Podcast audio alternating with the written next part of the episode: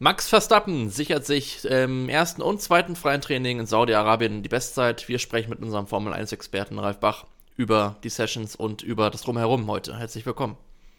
Hallo. Ja, bevor wir loslegen, noch ein Hinweis. Heute haben wir nämlich ein kleines Gewinnspiel parat. Ihr müsst einfach nur den Kanal abonnieren und einen Kommentar schreiben am Wochenende zu jedem Video. Maximal einen Kommentar. Ähm, ansonsten seid ihr nicht dabei in der Verlosung. Also, wie gesagt, maximal einen Kommentar schreiben. Ihr könnt eine Aston Martin Kappe gewinnen. Blenden wir jetzt gerade ein. Viel Spaß und viel Glück. Versendet wird der Preis nur in Deutschland. Ja, Ralf, dann kommen wir jetzt mal zum Sportlichen. Ähm, Verstappen vorn in beiden Trainings. Ähm, das sieht schon wieder nach einer einseitigen Nummer aus, oder? Ja, ich fasse jetzt mal Max letzten drei Tage zusammen. Er hat eine starke Magen- und Darmverstimmung gehabt. Wahrscheinlich mit viel Durchfall auch verbunden konnte deshalb einen Tag später nur anreisen, steigt ins Auto im ersten Training, ist völlig unzufrieden mit dem Fahrverhalten, motzt rum. Im zweiten Training ist er auch nicht viel zufriedener. Sein Headset sitzt nicht richtig, er kann das Auto nicht fühlen. Beim Runterschalten dauert es ihm viel zu lange. Eigentlich alles scheiße. Trotzdem ist er zwei bis drei Zehntel, wahrscheinlich sogar fünf Zehntel vorne. Das nenne ich ein Luxusproblem. Das zeigt aber, wie überlegen er gerade ist. Die heutige Folge wird gesponsert von CyberGhost VPN. CyberGhost ist ein führender Anbieter in der Datenschutz- und Sicherheitsbranche mit über 38 Millionen Nutzern weltweit, die auf Trustpilot mit ausgezeichnet bewertet wurden. CyberGhost VPN verbirgt deine IP-Adresse und verschlüsselt deine Internetverbindung, damit du sicher online bist. Mit einem einzigen Klick kannst du ganz einfach deinen virtuellen Standort ändern, damit du die Formel 1 Rennen ab März problemlos auf ORF oder SF verfolgen kannst. Denn CyberGhost VPN ist die perfekte, kostengünstige Alternative zu teuren Streamingdiensten und Abonnements. Alle unsere Zuschauer und Hörer erhalten einen achtfachen Rabatt auf das 2-Jahres-Abonnement und weitere 4 Monate gratis. Das heißt, du zahlst nur 2 Euro und 3 Cent pro Monat. Besuche dafür cyberghostvpn.com slash Formel1Insider.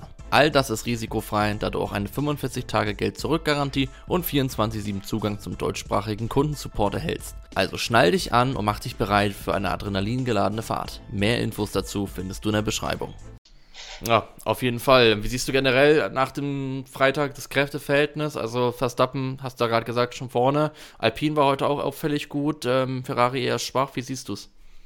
Ich bin ein bisschen vorsichtig. Ich glaube nämlich, dass die Spritmengen in diesen Qualifying Runs am Anfang des zweiten Trainings ein bisschen unterschiedlich waren. Nichts gegen Nico Hülkenberg und Haas, aber ich glaube, das hat mit dem Sprit zu tun, dass er plötzlich so weit vorne war. Bei Alpine, glaube ich, hatten die auch ein bisschen weniger Sprit drin, äh, sind aber besser geworden.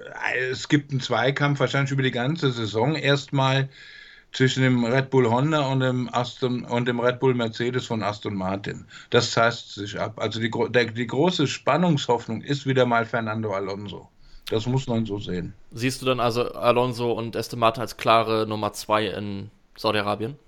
Ja, klare Nummer zwei nicht, aber ich denke, sie sind Nummer zwei. Ferrari hat nicht alles gezeigt, die haben auch den Motor noch nicht aufgedreht. Sie haben einen wirklichen Power-Motor da drin und den haben sie einfach noch nicht genutzt.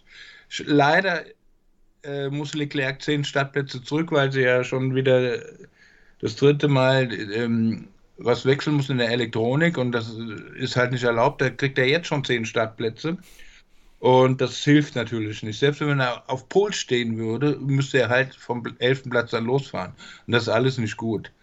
Von der Performance her glaube ich schon, dass Ferrari besser ist, als sie heute dastehen. Vielleicht sogar Aston Martin zumindest im Qualifying überholen können, zumindest nah dran sind. Äh, und Mercedes sah ein bisschen besser aus, als man befürchtet hat, zumindest die eine Runde von Russell.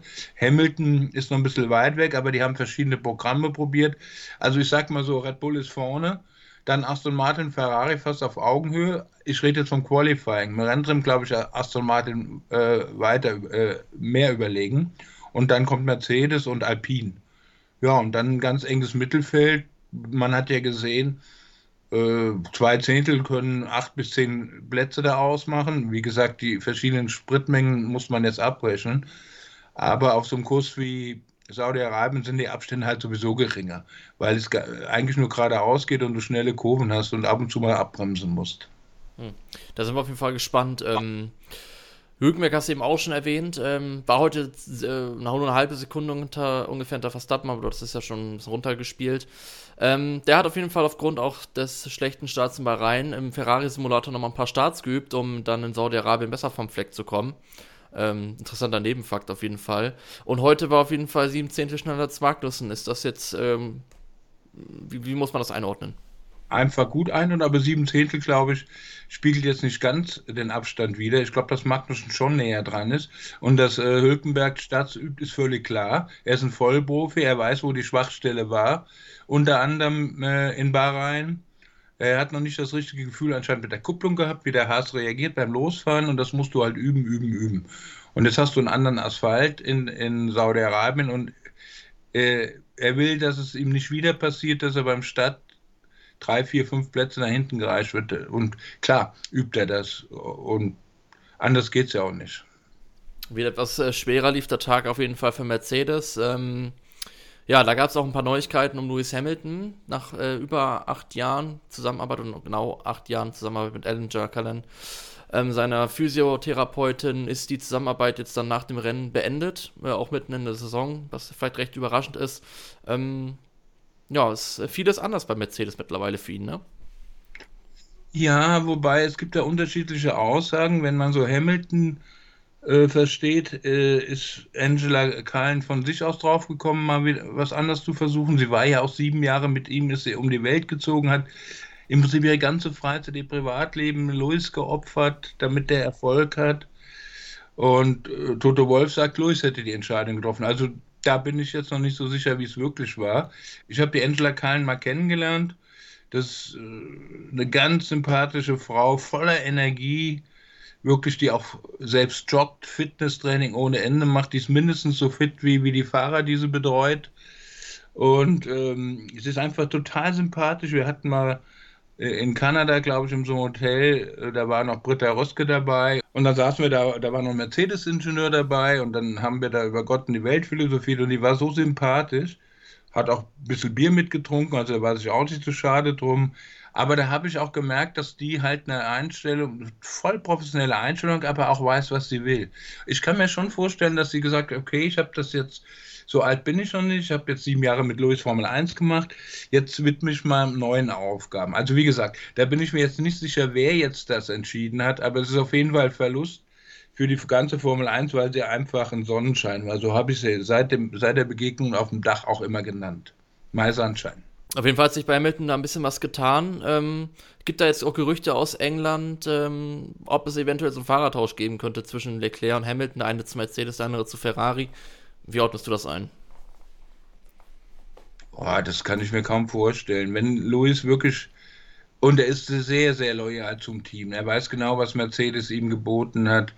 Äh, er hat seine sieben WM-Titel immer mit Mercedes gewonnen, entweder mit dem Mercedes-Motor bei McLaren oder mit dem ganzen Team. Er weiß, äh, was das Team ihm geboten hat, was die Marke für ihn bedeutet hat, was die Marke für ihn gemacht hat. Äh, also andererseits ist er natürlich ehrgeizig, steht noch voll im Saft und hat wahrscheinlich schon den unbändigen Willen, alleiniger Rekordweltmeister zu werden und sich diesen verdammten achten Titel endlich zu holen. Aber das wird schwer. Er hat die Eiger, der Mount Everest im Moment mit Max Verstappen und Red Bull gegen sich. Das ist fast, also den, da muss er schon ohne Sauerstoff, äh, Sau, Sauerstoff da hochklettern, um das zu schaffen. Jetzt als, als Bild gesprochen. Es ist verdammt schwer. Und warum soll er zu Ferrari gehen? Würde er sich da verbessern? Wird seine Chance, äh, dass er den achten Titel gewinnt, dadurch größer? Glaube ich eher nicht. Wenn, dann müsste er zu Red Bull gehen. Und, und das halte ich für unwahrscheinlich. Also, das Einzige, was, was passieren kann, aber da spekuliere ich jetzt und sprich auf dem Bauch aus, ohne dass es so passiert ist, dass er irgendwann nach vier, fünf, sechs Rennen sagt, okay, ich äh, kann bei Mercedes mein endgültiges Ziel, den achten Titel, nicht mehr erreichen und ja, und schmeißt dann hin und wäre dann frei. Aber das glaube ich alles nicht. Ich glaube, der, der ist ein zäher Kämpfer und der will das jetzt wissen und der hat immer noch die Geduld, das Team äh, mit nach vorne zu bringen. Also nee, ich glaube nicht, dass er bei Ferrari landen wird. Unmöglich ist es nicht, äh, ist es nicht aber ich glaube es einfach nicht. Ja, du hast es eben äh, eine schöne Metapher da gewählt mit, der, mit dem Sauerstoff, der nicht vorhanden ist. Ja, die Sauerstoffflaschen, die sind bei Mercedes ein bisschen ausgegangen, aber Toto Wolf will jetzt ein paar neue organisieren. Ähm, und zwar da auch, hat Pascal gesagt, Handbremse ziehen ist jetzt das Motto ohne neue Richtung einschlagen. Ähm, ja, heißt wirklich, da kommt was ganz Neues ähm, auf uns zu in Sachen Mercedes-Auto, ja, oder? Das haben wir das letzte Mal schon gesagt. Ich behaupte, die bauen ein Auto äh, mit einem neuen Konzept, das so ein bisschen an den Red Bull angelehnt ist, was wiederum total 180 Grad äh, Kehre für sie wäre, ähm, was ihr Konzept betrifft. Ich will jetzt nicht zu, zu, zu sehr auf Technik eingehen, aber Sie müssen Ihr altes Auto, also die Basis des alten Autos, so wie das funktioniert, die DNA des Autos einfach in die Tonne treten und ein neues bauen. Das schaffen die auch. Dafür haben sie die Mittel und auch die Leute. Und ich schätze, dass zur Europa-Auftakt in Imola sie versuchen, das dann auf die Beine zu stellen. Ob das aber mit der wenig Erfahrung, die sie mit so einem Konzept haben, auch gleich funktioniert, das ist natürlich die Frage. Toto war ja auch sehr kritisch, als es um die Frage ging, ob sie noch die, das WM-Ruder rumreißen können. Also es wird sehr schwer, fast unmöglich.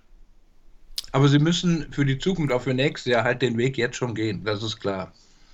Einen neuen Weg gehen wird auch äh, Charles Leclerc, beziehungsweise der wird gar keinen Weg mehr gehen, zumindest was den Trackwalk angeht. Denn, ähm, beziehungsweise er ist ja mal gefahren und das Fahren von Fahrrädern und Scootern ist ab sofort verboten auf der Rennstrecke in der Formel 1 beim Trackwalk. Ähm, ja, eine neue Regel, ist sie nötig gewesen oder ist es wieder Kategorie 4 Fiasko? Ist der Papst katholisch? Natürlich war die Regel nicht nötig. Das ist schon wieder so Augenwischerei, wie Formel 1. Wir tun alles für die Fans, mein Gott. Die sitzen mit dem Fernglas auf der Tribüne und müssen dann gucken, dass die Jungs äh, zu Fuß laufen und, und dann vielleicht einen Blick erhaschen bei ihrem Dreckwalk. Und die wollten halt mit dem Fahrrad fahren, aus vielen Gründen. Ich weiß nicht, warum man sowas verbietet. Das ist ah, sowas von unnötig.